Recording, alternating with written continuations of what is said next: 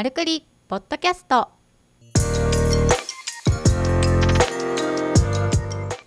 マルクリポッドキャストは医療ブランディングとホームページ制作を行う株式会社マルが配信しているポッドキャストです。開業医の院長とそこで働くスタッフさんたちから寄せられたお悩みをもとに医院経営のあるあるやマーケティングのコツお役立ち情報組織運営の失敗例などをお届けする音声プログラムです。皆さんこんにちは。丸の鎌形です。島田です。マルクリポッドキャスト第51回お届けしていきたいと思います。お願いします。お願いいたします。今日はですねスタッフさんかな？と思う方からのご質問です。はい。はい。現在医療事務として働いています。しかしその職場にどうしても自分が苦手な人がいます。その人以外との人間関係には特に困っていることはなくでも周りにもその人が苦手って言っている人がいる状態です。その方以外にもある特定の人が苦手っていう人がいるようですね、うん。で自分がその人に対して何か言える立場ではないのですがその人を避けている自分もいます、うん。どうしたらいいでしょうか？というお悩みです。うん。はい。よく聞くやつですね。まあね人間関係がね一番の人生の課題だと言われてますけれどもね、うん、うんどうしたらいいんでしょうか？どうしたいかですけどね。スタッフさんでこういうことを私もよくご相談いただくので、気持ちがわかりますと言ったらおこがましいかもしれないんですけど、うん。なんで苦手なのかっていうのを整理できてるかなっていうのを聞きたいですねこの方に。うんうん。その人がなぜ苦手なのか。なのかという、まあそのご本人のね今ご質問者様から見て、うんそれが先輩なのか同僚なのか後輩なのか院長なのかは分かりませんけれども、うん。なぜ苦手なんでしょう？うん。それは態度がきついからとかうん。言いたいことを言ってくれなくてまどろっこしい控えめだから嫌なのかとかうん。なんかいろんな理由があったりすると思うんですよ。うん。でそこに対して別にどうだっていうことではないんですけどまずそこをしっかり向き合うことも大事なのかなって思います。なぜかというとですねうん。人間生きてりゃ職場に1人や2人嫌な人はいるわけですよ。うん。うん、全員が万人私のこと大好きハッピーっていうことはうん。あったらいいですけどない人生のこともあるわけで、うん。そういった人が出てきた時に向き合う対処法を今学ぶチャンスをもらってるんじゃないかなってこの人にとって。うん。だってこれ職場を変えてまた嫌な人が出てたりとか苦手な人来たらまた同じように「あ周りもその人嫌いって言ってます」って言って、別に何も言わないで終わってどうしたらいいでしょうか。ただ年齢だけ重ねて同じことが起こる。悲しくないですか、そうですね。うん。繰り返しちゃいますもんね。繰り返しちゃうのと、まあ、この質問者さんのねご年齢がいくつかはわからないですけれどもうん。その時々にしっかり向き合わないと年齢を重ねて異業種に行ったとしても同うん。じことが起こる。うん。と思います。この向き合うっていうのは例えばどういうことをするとよかったりするんですか？なんで苦手なんだろうなって。うん。まず自分でその人に対してどう思ってるのか。うん。それが例えば私も苦手と思われる側の人間なので お恥ずかしいですけどもね。ちょっと態度がでかいとかいろいろあると思うんですけど、目立ちますからね。あのね声がでかいので、うんそういう人に対して苦手の意識を持っている方がいっぱいいるとするじゃないですか。うん。この苦手な人が態度がきつい島田みたいな人がいましたとなると、うん。それを全部まず書き出してみてほしいんですね。うん。こういうことされたから嫌とかうん。こういうのがすごい気になるとかうん。そういうのバーって書いてみると、うん。それがあとは事実かどうかうん。っていうのを確かめてほしいんです。うん。何か言いたいかっていうと女性組織や少人数の組織でいるとですねどうしても噂話とか自分の事実じゃないことがうん。その人の価値というか判断を決めているっていうことがよくあります。うん。よく例えばこの質問にも書いてあるんですけど周りにもうん。その人を苦手と言っている人がいる。うん。周りの人も本当に言ってるんですかね。言っていてその人たちも同じようにあなたと同じように苦手と思ってるのかな。でそこがただ単に周りもそうやって言ってあの人苦手だよね苦手だよね嫌だよねとかって言ってるから苦手になってることもあるんですよ。うん。そういう周りが言ってるからそっちに染まってしまうっていうこともよくあります。うん。本当に嫌な思いをしたのかうん。どうかっていうのをちゃんと事実を見た方がいいとは思いました。このうん。質問だけ見てのね話なので恐縮ですけれどうも、ん。もしかしたら本当に嫌なことがあったのかもしれないですし、噂が入ってきてこの人はこういう人なんだろうっていうなんか先入観っていうかで嫌だって思っているかもしれないってことですかね。そうです例えばね先輩の人たちが代々その人の悪口を伝書鳩のように伝えてたりすることもあるわけじゃないですか。うんうんあの人ってねこういうこと関わったのよと。でもそれは事実あなたは見たのかどうかっていうのはわからないじゃないですか。うん聞いた噂話でしかない。うんうん、これはそうやっていうコミュニケーションを取る職場だったらそうなんですねだけでいいと思うんですけどそれにこう乗っかるように「え嫌ですね何それもうやってらんない」とかって便乗しちゃうと良くないんですようね。ん。事実じゃないことをただ受け入れて乗っかっちゃってうん。それは嫌いなの拍車かかるに決まってるじゃないでうすか。ん。まあ、そういうことをねしないように自分が止める。うん。って思えるのであればまず向き合ってみたらいいと思います。うん。何かを言える立場じゃないっていう書いてあるのでもしかしたらその人は新人なのかもしれないしうん。苦手な人がちょっと偉い方なのかもしれないしベテランさんなのかもしれないので、うん。あなたが嫌じゃなかったら普通に話せばいいじゃないですか。うん。大人だし。そもそも職場に何をしに来てるのかなっていうところうん。を考えてほしいんです。ね。うん。うん、仲良しクラブを作りたい。だったらそれは趣味でやればいいと思うんですけどお仕事をしに来ているのであれば、本当に対等に職場の同僚として仕事に成り立つようにコミュニケーションを取るうん方法も賢い選択なんじゃないかなって思います。うんうん。それ一回やってみてっていうところですけどまあそこのハードルがまあこれ状況によってもちょっと厳しさもあるのかなっていう気もするんですけど組織の中で新人さん質問者さんがで大半が噂話とかそういうことをしながらこう仕事をするような組織風土とかだとまたこれはこれですごく難しいよなと思いながらなんかもう全体がねちゃんと話し合うような空気感があってでお互いに対等に仕事してこうよみたいな経営者もそう思ってるし仕組みとしてもそういったものがある中で部分的にその個別の2人だけがコミュニケーションうまくいってないとこだったら向き合ったらって すごく思うんだけどどのポジションからの質問なのかがちょっとこれだけだと見えてこないんで何とも言えないところだけども。仮によくあるのがこの人がねそうやって自分で向き合うって思ってその苦手だなって思う先輩と話し始めるとするじゃないですか普通に。うん。そうすると周りはそれを気持ちよく思わないわけですよ。うん。あなたこっち側の人間じゃなかったのって。うん。でそこからまた無視とか始まったりうん。派閥のような行動をする人も中にはいますしそれが辛くなる人もいると思います。そうやって向き合うって決めてうん。普通にコミュニケーションを取ろうと思ったのにうん。今度は周りから嫌がらせを食らうと。うん。でもそれは院長がいつも見てるわけじゃないから院長は知らないと。うん。スタッフ同士の問題で起こってる。かうん。つスタッフの問題だから院長に告げ口をしたらまたさらに嫌がらせを受ける。うん。とか院長はもう当事者でやってよそれはと突き放してくる、あるあるですね、うん。うん、こういうことはよくあります何をあなたの人生でこのご質問者さんが成し遂げたいかによるとは思うんですよ。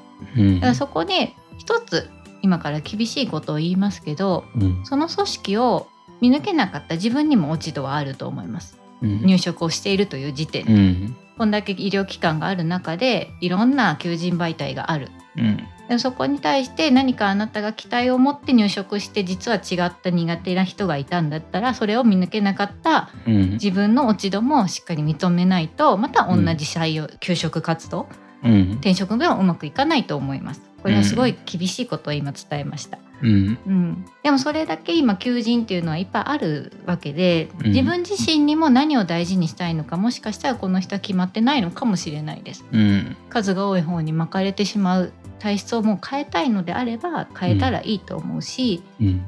どういう組織どういう働き方でいきたいのかっていうのは自分で決めれるのであればうん。一回ねここ立ち止まるチャンスを今あるかと思うのでうん。いたらいいのかなって思います。そうですね。うん。いっぱいありますからね女性組織のこういう派閥問題、まあね。いじめ嫌がらせ、まあ、私も経験したことありますけどまあこんなことをこの公のラジオで言うのもはばかられるんですけど本当にまたこのパターンかっていうケース結構ありますよねやっぱりね。うん。あるし好きなんだと思います、好きなんだっていうのは語弊があるかもしれないですけど、うん、共感して生きる生き物なので女性は。うん、広がりやすいそういう悪いことが、うん。うん。男性よりって思いますね。そう客観的に思うこと言ってもいいですか、はい多分こういう女性組織の派閥問題っていうのは放置してたら勝手に生まれるんだろうなとは思います。うん。何？委長がってことですか？委員長がうん。もう好きにやっといてだけの放置プレイだと確実にこの派閥生まれてるなってやっぱ思います。で男性視点で。男性視点でいくと。でそれが多少あるにせよある程度の規律というかルールを守った上でうまく皆さん協力してやってらっしゃるなっていうところはやっぱり先生たちがね締めるとこやっぱ締めてる。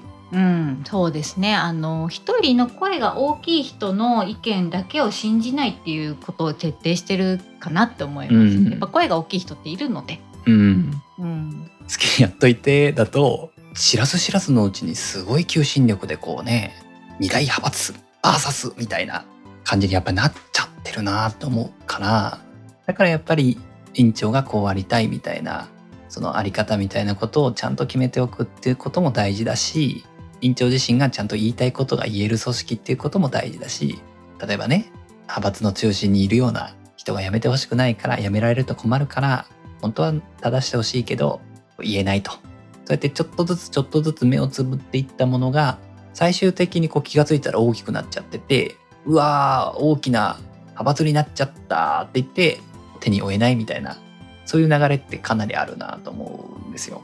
蓋を開けたらびっくりってやつですね。そうですね。だからそういうふうに大きく膨らむ前にやっぱりダメなものはダメなんだよとそこの行動はちょっとやめようよというそのラインを超えるものがあるんだったらこれは意図的に正していくというか軌道修正をしていくっていうのはやっぱり必要なことだなと改めて思いますいろんな組織を見させていただいて。そうですね。このご質問者さんが言ってる苦手な人が本当に院の方針に反してるかですよねあとは。うん。ただ単にその人は真面目にやっていて実はクリニックが目指す姿とかすごい理解していてただそれをやってる人が人数が少なくて苦手って言ってるんだったらうん。変な話じゃないですか。うん。10人中院長とその人しかうん。院長がやりたいこととか行動理念を理解していなくてそれ以外の人は好き放題やってて好き放題やってる人がそのちゃんとやってる人をうん苦手うわ硬いとかって言ってるんだったら、うん変なお話ですよね。そうですね。だからそれを変えるのはすごい苦労がいることだし神経も使うし、うん逃げようと思えば逃げれるわけなんです。うんうん、人間が逃げるか戦うかその間を取るかだと思うんですけど、スタッフさんの立場で言うと逃げるっていう転職するやめるという方法もまあ取れるわけなんですけどここで向き合うかどうかなのかなって思ったし、この人は多分今仕事が楽しいんじゃないかなって正直質問見ていて思ったんですよ。だってその人だけが嫌なんでしょっていう。うん。この人以外には困ってないうん。って書いてあるわけですからじゃあその人の人間関係が良くなれば、その人はここにいるのであればうんそれをどうにかするっていう方法はもしかしたらできるかもしれないですよね。うん楽しいんだったらね。うん、だし仕事がねある程度できるようになると楽しくなるじゃないですか。んだったらそれをちゃんと逃げることなくうん一回向き合ってくるのも人生の経験になると思いますけどね。そうですね。うんまあそこを選ぶのはね個人の判断だったりするからその無理強いすることはないんですけどでも今その組織に対してこの苦手な人っていうものを差し引いてもなんか魅力を感じてるんだったら向き合った方がいいかもしれないですね。そうですね。うんうんでもう本当魅力もクソもないぞと嫌だよこの組織全体がみたいなふうに思うんだったら、まあ、それは場所を変えるっていうのも一つの方法かもしれないですね。そうです。ただ、転職をした時になんで辞めたんですかって絶対聞かれますよ。うん人間関係でって言って、うんあこの子人間関係どう向き合ってきたのかなっていうのは次見られますよ残念ながら、そうですね。うん。私はここまでやったんですよ。って、うん。まあ、それをね伝え方にもよると思うんですけど、うん。うん、私はこういうことをしたくてこういう話し合いの場を設けましたとかうん。何かできることをやったんだって自分に OK 出せる状況を作らないとまた苦しい思いをしてしまうのかなうん、思いそうます。ですね。まあ、場所を変えてもね同じ課題にはぶつかるでしょうね。そうですね。うん、だからその時にまた向き合う必要はもちろん出てくるし。うん。うんだしどこの職場に行ってもですね、愚痴、不満、派閥作る人います。うん、いた時に自分がどう向かうかっていうのを決めといたらいいと思そうですね。う。うん。それを決めれない時もありますよ。やっぱり。でもそこの交わし方とかね、うん、そういうのを学ぶっていうのは大いに人生にプラスになるのかなって。うん、そうですねう。ん。そう、愚痴不満っていうのはね、怒るじゃないですか。あんなこと言ってたよ、こんなこと言ってたよって。うん、なるんですけどなんでこの人そんなこと言うんだろうなみたいなのあるじゃないですか、うん、うん、でもその人は多分言ってる相手の方ですよ愚痴不満を言ってる人は、気づいてほしかったり PR してるんだなって私は受け止めるようにしていてうん、最も知恵を使わない簡単な方法なのでうん、不満とか愚痴って、うん、うん、あのただ悪いこと言ってるだけ相手に対して攻撃してるだけなので、うん、次の一歩じゃないなと私は思ってるんですね。うん、だからあなんかこの人辛いことあったんかなとかなんか私生活でなんかあるんかなとか、その言葉の裏を聞いてみるとうん、本当の悩みが分かってくるのかなってうん、言いたいだけなのかもしれないし。そうですね。うん、そこまで相手の懐に入ってみるっていうのも一つですよね。この方がね。そうですね一歩踏み込んで、ああ、勘違いしてたな、みたいな風に思うかもしれないですね。話してみたらね。うん、やっぱ人間関係の悩みでどこの医療機関様も起こってたりしてうん。一気に看護師辞めたんで業務停止しますって LINE 送信してるような先生もいますし、うん。そういうこともいっぱい起こる時代なんですよね今人間関係でも悩んで辞めちゃう、でうん業務が停止する、うん。あるうんけれどもじゃあそれをどうやって向き合っていくか？うん。かなってそれは組織づくりになるかもしれないんですけどうん。もしね質問者さんがもう嫌なんだったらうん。それを見極める目を持つこと。まあ、一点この方が人生を楽に生きるためのヒントとしては他者を変えるという視点じゃなくて自分の中の何か捉え方を変えれないかなっていう視点でこの状況を振り返ってみたりとかしてみるとまたちょっと違う世界があるかもしれないですよね。そうですね。人は変えれませんので、ううん。こうなってほしいなは期待はあるかもしれないですけど変わるかどうかは残念ながら本人が決めることなので、そうですね。まあ、これを聞いているのが経営者さんに言うのであれば経営者さんがどういう手を差し伸べてそれを選ぶかどうかは本人が決めることうん。ですねって思います。なんかよくねこういう問題が起こるとコミュニケーションセミナーに行こうみたいな委員長とかいるんですけどうん。それは残念ながらその人はその一時的には向き合うかもしれないけど本人がどうそうやってそれを課題だと思わなければ向き合えなくてそうですね。時間が経せば戻ってしまうのかなってうん思います。そうですね。うん、人を変えてしまう影響力っていうのは、うんいい影響力で変えてしまいたいですよね。プラスにね。うん。うん、一人がすごくプラスでね自分を変革していくっていう人がいたらやっぱりそれに続く人が増えてきますからそうですね。この人が一人で辛かったら信頼できる先輩に相談するとか同僚がいれば、どう思うみたいにそうですね。ちょっと人間関係を一歩深めてみてもいいかもしれないです。うんうん、まあまあこんなとこですかね。はい。人生はね長いですからうん。辛いことあるでしょうけれどもどうか明日仕事行きたいなって思う職場がね一個でも増えるといいなと思ってます。はい。はい。ということで今日は職場に苦手な人がいますどうしたらいいでしょうか問題取り上げさせていただきました。またね、進捗あればご質問いただけたらと思います。ありがとうございました。ありがとうございました。今日のポッドキャストはいかがでしたか？番組では株式会社マルへのご質問をお待ちしております。株式会社マルのホームページにあるフォームよりお申し込みください。URL は www.maru-nagoya.jp マル名古屋 .jp ですそれでは皆さんまたお耳にかかりましょうごきげんようさようなら